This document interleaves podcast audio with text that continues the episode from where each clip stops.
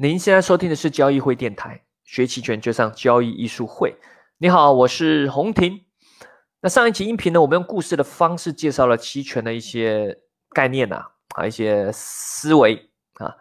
本来呢，这一期音频也要用这个方式，但最近这个比较没灵感，加上刚好在追剧啊，追一部叫做《觉醒年代》，很好看。啊他在这个叙述这个民国初年那一段时间新文化运动的一些啊事件啊，这个非常的看的，我不知道为什么热泪盈眶啊，哈啊这个。以期盼，咱们金融这个领域也可以有新文化运动，以期权为首，对吧？推动这么整体投资人，无论是机构或个人，都会懂得用期权啊，这个是任重道远啊，这个我们在加油啊。那我们来简单来先看一下最近的行情，其实也没什么好看，行情很平淡。你要买期权呢，也没什么机会。你想赌末日轮啊，下周结算，小赌怡情可以，但目前我没看到什么机会。那卖方呢？啊，也能赚钱啊，但是赚那一点钱啊，要这个银行波动率又不高啊，所以就且赚且走啊，所以基本上行情很平淡了啊，没什么特别的。不过这周有个比较特别的是出了个消息，有某个基金要推出所谓的背对的指数增强的 ETF。这个背对策略大家应该做期权多少听过吧？就是持有标的的情况下，你去卖出虚值的认购期权，当然你卖平值也可以，一般是卖虚值。这个东西呢？它是否可以胜得过你持有 ETF 啊？例如说，哎，我持有三百 ETF，跟我持有三百 ETF 加卖出一个这个虚值认购期权，哪一个长期来说绩效会比较好？那我们测星学院上面其实有数据啦，你看网站上面有那个数据啊，其实回撤了两年多，目前看起来绩效差不了太多啊，差不多。那美国呢？其实对这个 ETF 这种指数这样 ETF 也出了很多啊。如果看了一些研究啊，其实他们回撤以及这个研究看起来，并没有这个指数增强 ETF 这种背对方式、背对策略指数增强 ETF，并没有赢真正的 ETF 多少，甚至有有些是输的哦。因为还考虑到一些管理费啊，然后基金的一些调仓的一些成本啊，所以这个东西呢，我们还是得看到时候它出来的时候它的。手册就是它说明这个基金它是怎么去调控这个 ETF 的啊，那但是整体而言不用太高的期待啊，毕竟这收益挺普通的。那这次音频的主题是在探讨历史波动率和隐含波动率，为什么呢？啊，因为最近在一些微信群里面有看到一些群友在探讨这两者之间的关系，以及是否可以借此来判断行情的转变，但是呢？一般投资者对于这两个的含义其实并没有了解的很深刻。我们在探讨一些东西，可能要先对这个词、这个特性要了解，不然有时候两个人讨论就这个风牛不不及马嘴，对吧？就是 A 在说 A，B 在说 B，对吧？甚至概念混淆，那这个 就很尴尬，对吧？这也讨论不出一些什么东西。好，那我们身为期权专业以及温馨的音频节目，我们就来做一些科普。好，首先来看什么是历史波动率。历史波动率呢？顾名思义，就是过去的波动率，代表着你观察标的商品过去过去一段时间内的如何波动。但你要注意，波动是没有方向性的，它衡量的是价格的波动范围。同样的波动率的数值下，实际手法也可能很多种。例如，它可能连续上涨几天，也有可能是连续下跌几天，也有可能是大涨大跌的交错出现。因此，即使你可以准确知道波动率，你在方向上也很难把握它的路径啊。所以这就是期权，它是一个很重视路径依赖的东西啊。那历史波动率呢？你知道的概念，那我们来看它怎么计算。计算方式理论上有很多种啊。这个我在《期权新世界》那本新书里面有介绍过。但通常呢，我们简单的是用一段时间内的收盘价的标准差来统计做出历史波动率。周期你可以自己选，你看你要想看五天的、二十天的、一百二十天的啊，都可以。好，一一般我们是看日日日周期啦，啊，蛮多人是看二十天的历史波动率，因为一个月差不多是二十个交易日嘛。好，那我们来看个图啊，看音频下方文字区，我附上永春软件的历史波动率图。这个是沪深三百指数的日线图，上半部啊，下半部呢，红色那个线就是所谓的。历史波动率，然后上面写 HV 二零，HV 是历史波动率的英文缩写，History Volatility。那 HV 二零指的就是二十天的历史波动率。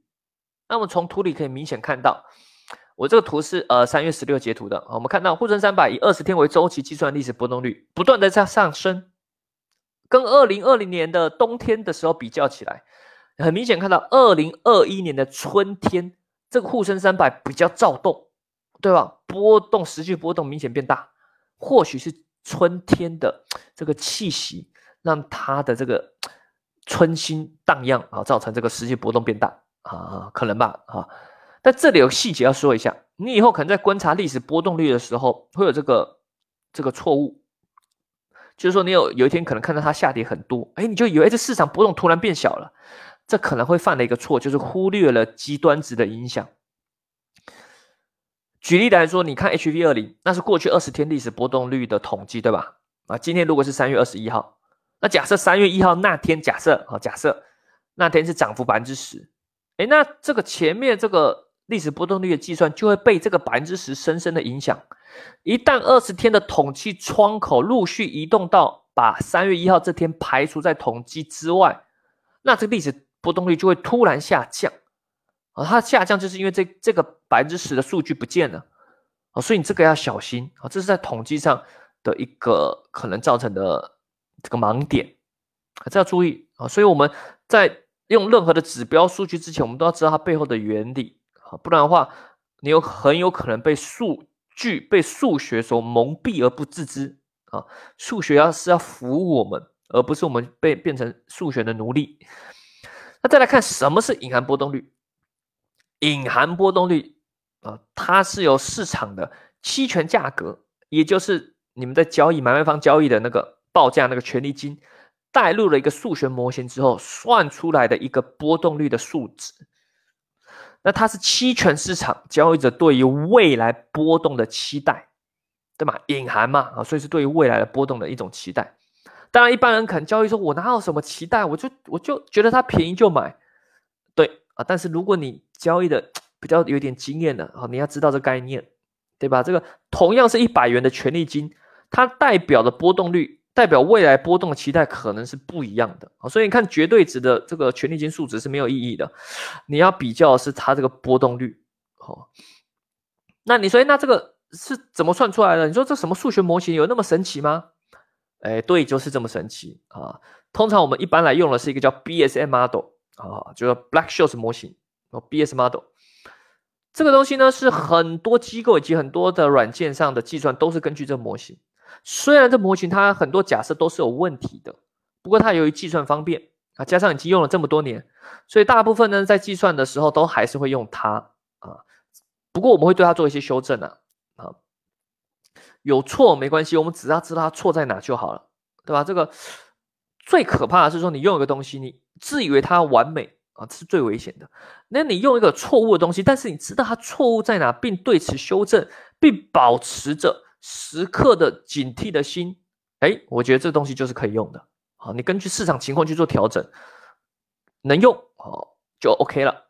好，那我一样看下方这个文字区的图里面，我附上了一个是五零 ETF 的这个叫什么价格图啊？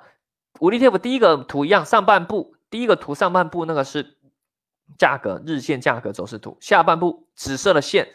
是隐含波动率啊，不过这隐含波动率是这个加权的隐含波动率啊。为什么是加权？我等下会说。反正你就看到这个紫色线也是画出来有高有低嘛。那你看到，哎，最近啊，自从春节后一波下跌，它上升之后止跌之后，它要下来，好就可以看到市场上权利金它的变化以及市场情绪的变化。我们一般会把隐含波动率用白话文来说啊，新文化运动就是要推上白话文。对吧？那我们金融的新文化运动是不是要推倡把一些专有名词都 尽量用白话的方式讲？这个隐含波动率呢，你就可以把它当做市场的情绪，对吧？那市场情绪至于会怎么变化啊？人是很复杂的，对吧？有时候会乐极生悲啊，有时候会呃快乐又更快乐，所以这个很复杂啊。好，那你就会看到这个啊紫色的线。好，再来我们看下面还有个图，是期权的这个 T 字报价，这期权价格所有合约的报价。这是五零 ETF 截图，这时候是四月的期权合约，很多行权价，对吧？然后里面你会看到有个栏位，图里面会有个栏位，叫 IV，英文 IV，它就是隐含波动率的英文啊，Implied Volatility，还有个 IV 涨跌，好，这个 IV 就代表这个期权合约的隐含波动率。那你就会看到所有的期权合约有不同的隐含波动率数值啊，对吧？哎，这个很奇怪，为什么刚刚那个图是好像一天就一个数值啊？当然你用分钟就很多数值啊。如果是日线，一天就是一个数值。可是这个期权合约，你看每个合约都有它的隐含波动率啊，那这个两者有什么关系？这个我在之前音频讲太多次了啊。加权隐含波动率就是根据一定的公式算法，根据 VIX 好美国这个 CBOE 啊一个恐慌指数的算法去算出来的啊，所以它。只会只会有个综合的加权的值啊，是告诉你全市场的平均隐含波动率大概是多少啊？因为你每个期权合约的隐含波动率都不一样嘛，对吧？如果是以 BSM model 理论上来说，所有的期权合约，因为你们都是在预测同一个标的的波动，所以应该都要一样。可是实际不一样，这就是实际跟模型一个非常大的差别。这也是我们。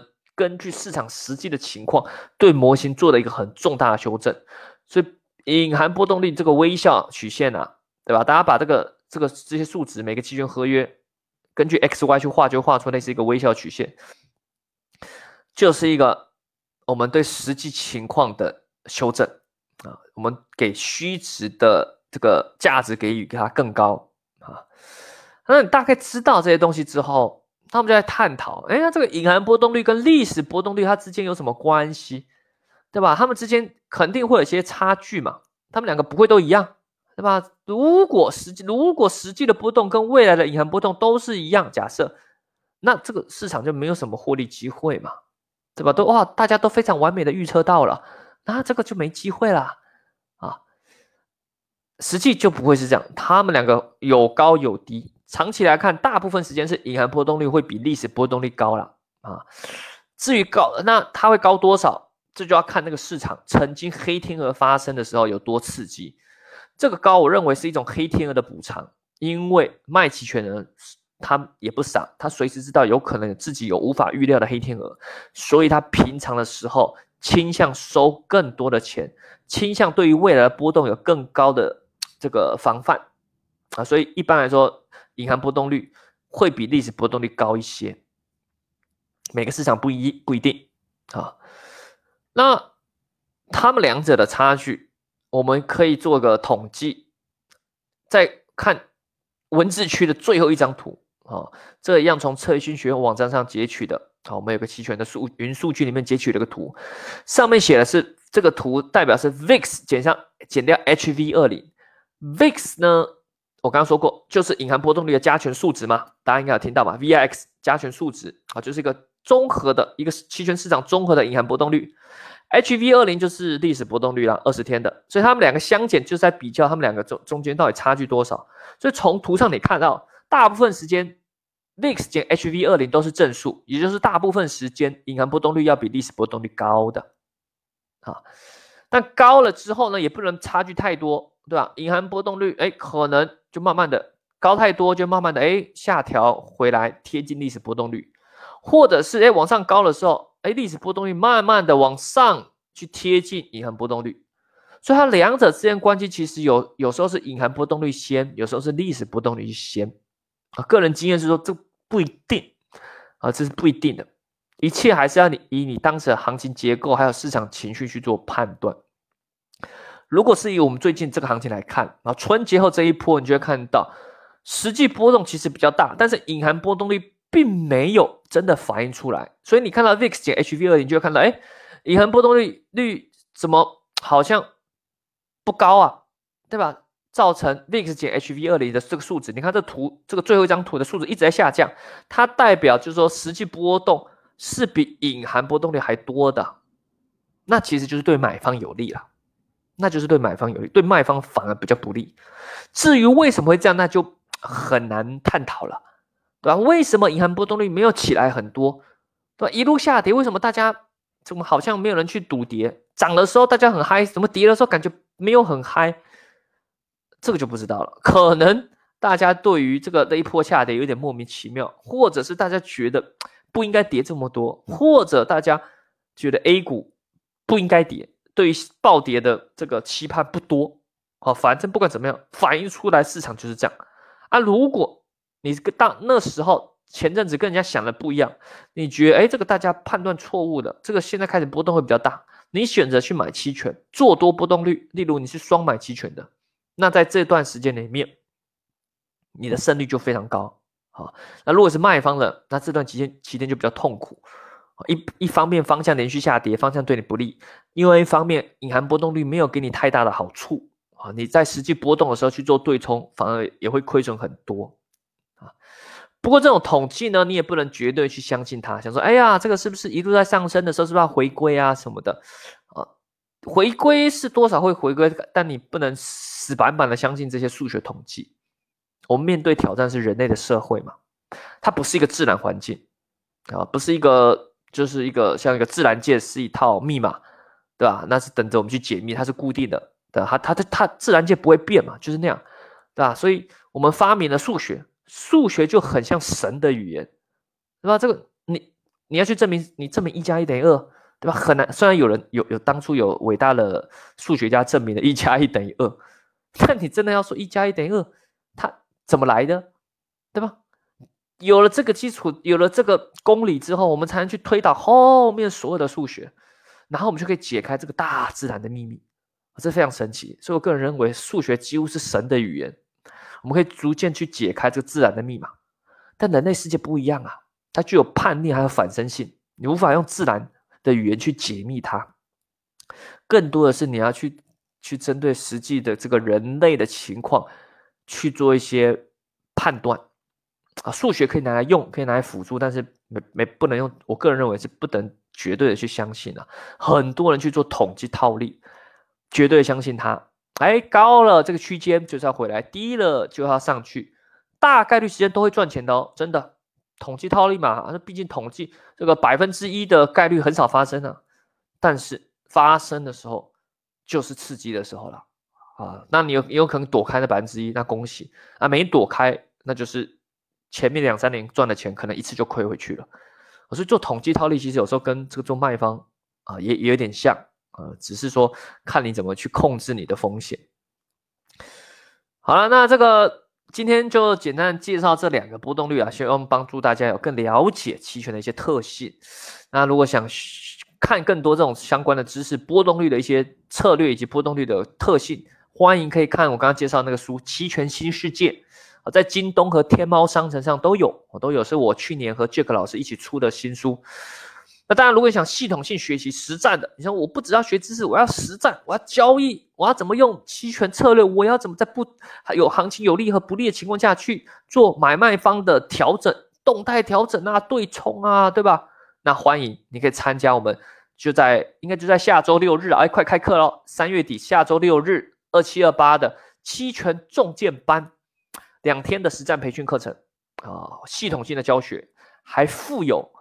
这个教材课本啊，我们是认真哦，还附有教材课本的。那还有送两个月的实盘课辅导。那这个是线下的课程，当然我们同时也支持你直播参与。我就是说，如果你真的没没办法来上海，我们在上海开课的，没办法来也没关系，你可以直播参与。那未来你可以来上海的时候，可以再来参加复训啊。所以这个是非常欢迎大家来参与啊，也可以认识到很多期权的同好。好了，那本期音频就到这边。那还有想要听什么、想了解什么的，欢迎在与这个下方留言区告诉我们。那报名课程一样，可以在呃喜马拉雅私信咨询，或者是在这这个交易艺术会公众号，或者是咨询我们工作人员。好了，那我们下期再见，拜拜。